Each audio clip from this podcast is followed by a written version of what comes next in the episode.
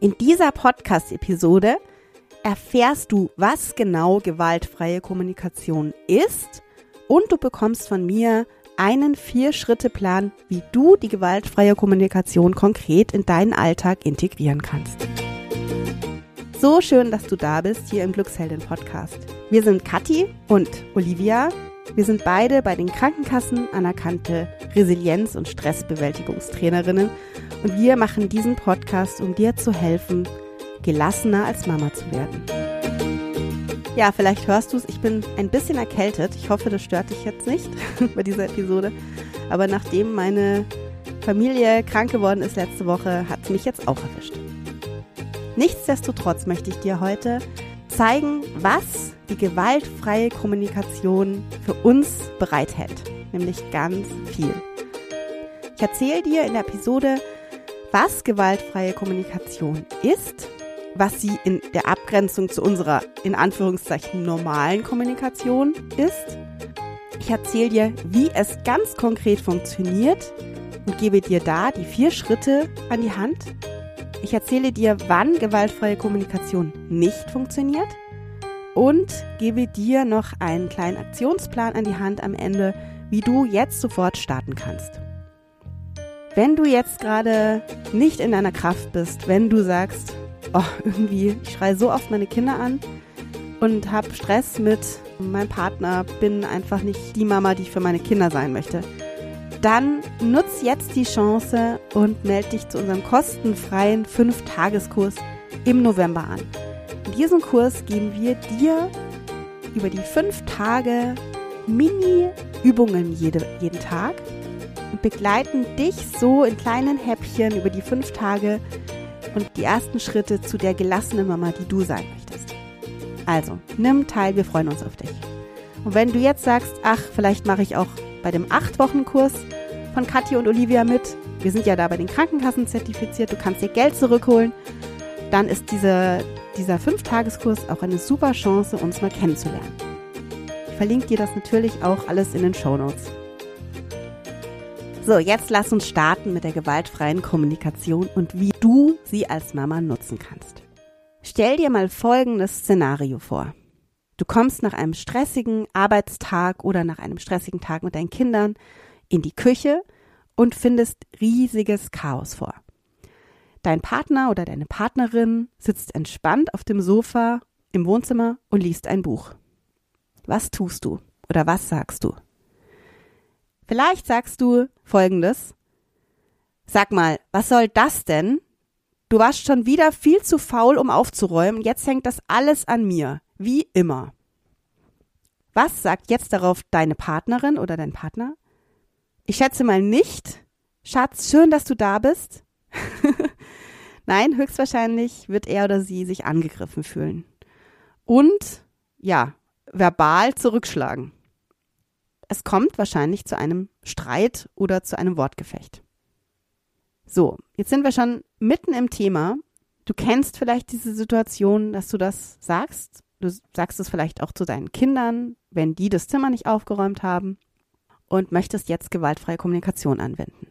Bevor wir uns jetzt anschauen, was das genau ist, müssen wir abgrenzen. Was ist denn jetzt gewaltfreie Kommunikation im Unterschied zu unserer, in Anführungszeichen, normalen oder gewaltvollen Kommunikation? Lass uns mal die Sätze genauer anschauen. Wenn wir uns diese Sätze anschauen, dann finden wir ganz viel Anschuldigung und Bewertung. Du warst schon wieder zu faul. Was soll denn das? Du hast schon wieder nicht aufgeräumt. Also es basiert ganz viel auf dem Schuldprinzip und auf der Bewertung zwischen Opfer und Täter. Also der Partner oder die Partnerin im Wohnzimmer ist in dem Fall der Täter, der irgendwas nicht, nicht gemacht hat oder nicht richtig gemacht hat. Ja, der Begründer der gewaltfreien Kommunikation, Marshall Rosenberg, spricht hier von der sogenannten Wolfssprache oder auch von der lebensentfremdenden Kommunikation. Es war ganz spannend. Rosenberg hat untersucht, inwieweit Sprache zu Gewalt beiträgt und er fand heraus, dass wir bei Konflikten unser Gegenüber in den Fokus nehmen. Also wir gehen weg von uns und richten den Scheinwerfer auf den anderen und drängen das Gegenüber in die Täterrolle, in einen Verteidigungsmodus. Im Unterschied jetzt richten wir den Scheinwerfer bei der gewaltfreien Kommunikation auf uns. Wir richten ihn auf uns und unsere Gefühle und Bedürfnisse. Wir überlegen, was liegt denn da für ein Gefühl oder für ein gekränktes Bedürfnis vor. Und an der Stelle kann ich dir auch schon sagen, ich gebe dir natürlich später einen Schritteplan mit. Also du wirst hier ausgestattet mit vier Schritten rausgehen und wissen theoretisch, wie du das anwendest. Trotzdem ist GFK eigentlich eine Haltung. GFK ist ein Kommunikations- und Konfliktlösungsprozess, der weg von der Anschuldigung und Eskalation hin zu mehr Empathie, zu mehr Einfühlung und zu mehr Wertschätzung führen soll. Also es ist eine Haltung und Rosenberg, um das nochmal rund zu machen, spricht hier von der sogenannten Giraffensprache. Das soll sinnbildlich sein für eine friedvolle und gutmütige Kommunikation. Also weg von der Wolfs hin zu der Giraffensprache. Vielleicht denkst du jetzt automatisch an deinen letzten Konflikt zurück, den du hattest, mit deinem Arbeitskollegen, mit deiner Partnerin, mit deinem Kind, mit wem auch immer. All diese Konflikte, die zu Frust, die zu Streit, die bei dir zu negativen Gefühlen geführt haben, kannst du jetzt mit GFK freud und friedvoll auflösen. Wenn du dir ein bisschen Zeit nimmst und auch akzeptierst, wenn es nicht sofort klappt, denn es ist schon einiges an Übung und Reflexion gefordert. Lass es uns angehen. Wie funktioniert jetzt das Ganze? Die gewaltfreie Kommunikation besteht aus vier Schritten. Der erste Schritt ist die Beobachtung des Geschehens. Der zweite Schritt ist die Wahrnehmung des Gefühls und des Ausdrückens des Gefühls. Der dritte Schritt ist ja das Aufspüren des dahinterliegenden Bedürfnisses. Und der vierte Schritt ist die Bitte, die du dann anschließend an dein Gegenüber formulierst. Schritt 1. Beobachtung des Geschehens. Nehmen wir doch nochmal das Beispiel aus der Küche. Da wurde gesagt, sag mal, was soll denn das? Du warst schon wieder zu faul, um aufzuräumen. Jetzt hängt das alles an mir. Wie immer. Hier stecken einige Bewertungen drin. Zum Beispiel, das Gegenüber ist faul, alles hängt an mir, das Gegenüber räumt nie die Küche auf. Ja, gerade der letzte Punkt kann einen als Gegenüber schon ganz schön ja zur Verzweiflung bringen. Und ganz ehrlich, wenn mir jemand vorwirft, dass ich pauschal nie etwas richtig mache oder immer etwas falsch mache, dann bin ich wütend, dann bin ich verletzt, bin ich oft nicht in der Lage, friedvoll äh, entgegenzutreten. In der gewaltfreien Kommunikation lassen wir das interpretieren. Also wir sagen nicht, weil du faul bist, bringen auch keine Bewertungen. Du räumst nie auf zum Beispiel.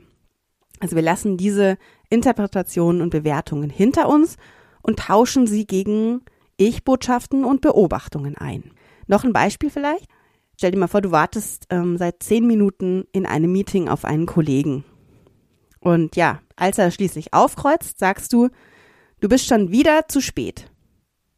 Jetzt denkst du vielleicht, ja, das stimmt ja auch, er ist ja auch zu spät. Aber auch hier handelt es sich um eine Bewertung, nicht um eine Beobachtung. Eine Beobachtung wäre zum Beispiel, wenn du sagst, unser Meeting ist um 9 Uhr angesetzt gewesen und jetzt ist es 9.10 Uhr. Jetzt merkst du vielleicht auch schon, wir dürfen umdenken. Bewertungen bieten einfach sehr viel Angriffsfläche für Missverständnisse und Missinterpretationen. Und in dem Beispiel nochmal, wenn du sagst, du bist schon wieder zu spät, wird sich auch dein Gegenüber wahrscheinlich angegriffen zu fühlen, weil es ihn schlecht dastehen lässt. Er bekommt gar keine Möglichkeit zu erklären, warum er zu spät ist, sondern er wird sofort in die Ecke gedrängt. Lass uns jetzt zu Schritt zwei kommen. Das ist die Gefühlsebene. Gefühle wahrnehmen und artikulieren. Was empfindest du, wenn du deinen Partner auf dem Sofa lesend vorfindest? Während du die ganze Arbeit in der Küche machen musst. Was empfindest du, wenn du bei Meetings versetzt wirst? Was empfindest du, wenn deine Kinder das Haus verwüstet haben, kurz nachdem du gerade alles aufgeräumt hast? Das Problem ist, dass wir diese Gefühle in Anschuldigungen verstecken, anstatt sie zu benennen. Dabei könnten wir doch eigentlich dem Gegenüber auch eine Chance geben, uns zu verstehen. Und das genau macht GFK hier. Und genau das fordert auch Rosenberg. Also wir Menschen, so sagt er, sollen uns wieder mehr auf unsere eigenen Gefühle besinnen. Und wenn wir uns deren bewusst sind, sind wir reflektierter und automatisch friedvoller in unserer Kommunikation. Eine kleine Schwierigkeit gibt es noch bei den Gefühlen. Es gibt ganz viele Gefühlswörter, die automatisch eine Anschuldigung sind. Also wenn wir nochmal unser Beispiel jetzt anschauen, könnte ich sagen, ich fühle mich verletzt. Ich bin verletzt, dass du jetzt in der, im Wohnzimmer sitzt und ich schon wieder die Küche aufräumen muss. Allerdings, und das ist die Schwierigkeit, von der ich gerade gesprochen habe, impliziert das Gefühl verletzt automatisch, dass uns jemand verletzt hat. Es ist ein sogenanntes passives Gefühlswort. Und das kann unser Gegenüber jetzt so verstehen, ja, dass sie uns verletzt hat und sich automatisch auch wieder angegriffen fühlen und es kommt wieder zum Streit. Ich gebe dir jetzt hier einige alternative Gefühlsworte, die du nutzen kannst, die aktiver sind und die friedvoller auch sind, ähm, mehr Verständnis hervorrufen. Ängstlich, ärgerlich, alarmiert, besorgt, hilflos, nervös, mutlos, schockiert oder ungeduldig, unbehaglich. Ich habe dir übrigens in unserem Blogartikel, der auch gerade erschienen ist, brandneu, ganz viele Gefühle auch nochmal benannt. Also, dass dieser Blogartikel soll für dich eine Quelle sein, wenn du die Schritte von GFK machen möchtest und auf der Suche bist nach einem passenden Gefühlswort, das du dann kommunizierst und das nicht sofort hervorruft, dass dein Gegenüber ähm, sich angegriffen fühlt. Ich nutze auch diese Gefühlswortlisten immer wieder und ja, kann es sehr empfehlen, da reinzuschauen. Verlinke ich dir auch in den Show Notes. Lass uns jetzt den dritten Schritt genauer anschauen. Der dritte Schritt ist Bedürfnis aufspüren und äußern. Was brauchst du, welches Bedürfnis hast du, wenn du die Küche wieder unaufgeräumt vorfindest? Wenn du das Wohnzimmer wieder mal verwüstet siehst von den Kindern? Darum geht es jetzt im dritten Schritt. Es erfordert einiges an Reflexion hier, denn du bist jetzt der Detektiv, der aufspürt, was hinter deinem Gefühl, das du gerade geäußert hast, für ein Bedürfnis, für ein gekränktes Bedürfnis steckt. Warum? Es ist so wichtig, unseren Mitmenschen mitzuteilen, was wir brauchen. Nur dann können die anderen sich auf uns einstellen und uns entgegenkommen. Die Gefühle und Bedürfnisse stehen im engen Zusammenhang, wie du vielleicht jetzt schon merkst. Du hast jetzt gerade das Gefühl benannt. Nehmen wir mal an, du hast gesagt, du fühlst dich ärgerlich. Nehmen wir mal an, du bist ärgerlich wegen der Küche. Und jetzt überlegst du dir, warum bist du denn ärgerlich? Warum bist du ärgerlich, dass dein Partner oder Partnerin im Wohnzimmer liegt und ein Buch liest? Warum bist du denn nicht, nehmen wir da mal ein positives Gefühl, glücklich? oder ähm, ja, fühlst dich zufrieden oder zuversichtlich, dass dein Partner endlich seine Me-Time nehmen kann, auch wenn die Küche überquillt? Wieso bist du ärgerlich? Was steckt da dahinter? Es ist ein wahrscheinlich unerfülltes Bedürfnis. Was ist dir wichtig? Was brauchst du von deinem Partner, deiner Partnerin in dem Beispiel jetzt? Was würdest du dir wünschen? Ist es Wertschätzung, das dir fehlt? Ist es Wertschätzung? Ist es Anerkennung? Ist es Verlässlichkeit? Auch hier haben wir dir eine Liste von Bedürfnissen in den Blogartikel verlinkt. Hier kannst du einige wie zum Beispiel die gerade genannten, raussuchen und dann eben in deinem Satz verpacken. Und jetzt kommen wir zum vierten und letzten Schritt. Jetzt kommt die Bitte. Der letzte Schritt ist unsere Bitte an unser Gegenüber. Wenn wir nochmal in die Küche schauen, in unser Beispiel, dann ist ja ja keine Bitte enthalten. Da ist einfach nur dieses, sag mal, was soll denn das? Du warst schon wieder zu faul, um aufzuräumen. Jetzt hängt das alles an mir wie immer. Was haben wir gemacht? Wir haben Dampf abgelassen, wir haben den anderen angegriffen. Mehr nicht. Hier soll die Bitte am Ende noch helfen, konstruktiv dem anderen eine Chance zu geben. Eine Chance, das Bedürfnis, das du genannt hast, ja, potenziell zu stillen. Dem Partner die Chance zu geben, nächstes Mal wertschätzender zu sein. wenn du die Küche aufräumst und er oder sie sich eine Auszeit nimmt. Wichtig, unterscheide hier zwischen Forderung und Bitte. Wir denken ja ganz oft, dass wir wüssten, was richtig ist. Im Küchenbeispiel zum Beispiel ähm, könnte guter Letzt ja auch noch die Bitte kommen, räum bitte in Zukunft die Küche auf. Natürlich hätte diese Art von Bitte dem Ganzen noch die Krone aufgesetzt. Wahrscheinlich hätte der Partner diese Bitte in Zukunft nicht umgesetzt. Hier kommt ein ganz wichtiger Faktor ins Spiel. Wir können den anderen nicht zwingen, anders zu sein. Wir können natürlich irgendwie unter Druck setzen, aber der wird es nicht gerne dann ändern. Vor allem, wenn so eine als Bitte getarnte Forderung an uns gerichtet wird, dann sind wir eher im Trotz, oder? Und machen gar nichts. Also kenne ich auch von mir. Darum unser Tipp, überleg dir, welches Ziel du mit deiner Bitte verfolgst. Möchtest du jemanden verändern, deinen Willen durchsetzen? Dann ist, und das sagt auch Rosenberg ganz klar, GFK, also die gewaltfreie Kommunikation, nicht das Richtige. GFK ist da, um Beziehungen zu verbessern, um Offenheit und Mitgefühl zu ermöglichen. Und hier auch nochmal als Beruhigung. GFK ist nicht gelungen, wenn danach alles Friede, Freude, Eierkuchen ist und dein Partner alles macht, was du sagst. Das denken sehr viele, also am Ende, wenn am Ende Zustimmung ist, neulich hat mir auch eine Mama gesagt, ja, jetzt habe ich GFK so oft gemacht, aber meine Kinder machen trotzdem nicht das, was ich will. Das ist nicht das Ziel von GFK. Ziel ist nicht, dem Gegenüber die Bitten alle zu erfüllen. Nein.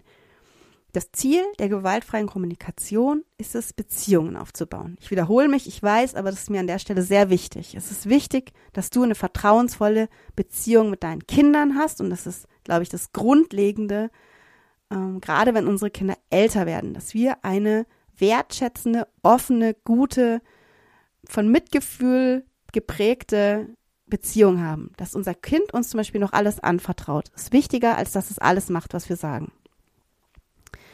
Dazu aber, das kann ich jetzt schon ankündigen, viel mehr noch in der nächsten Podcast-Episode. Da erzähle ich was zu gewaltfreien Kommunikation mit Kindern. Also, jetzt hast du die vier Schritte. Ich wiederhole sie nochmal ganz kurz.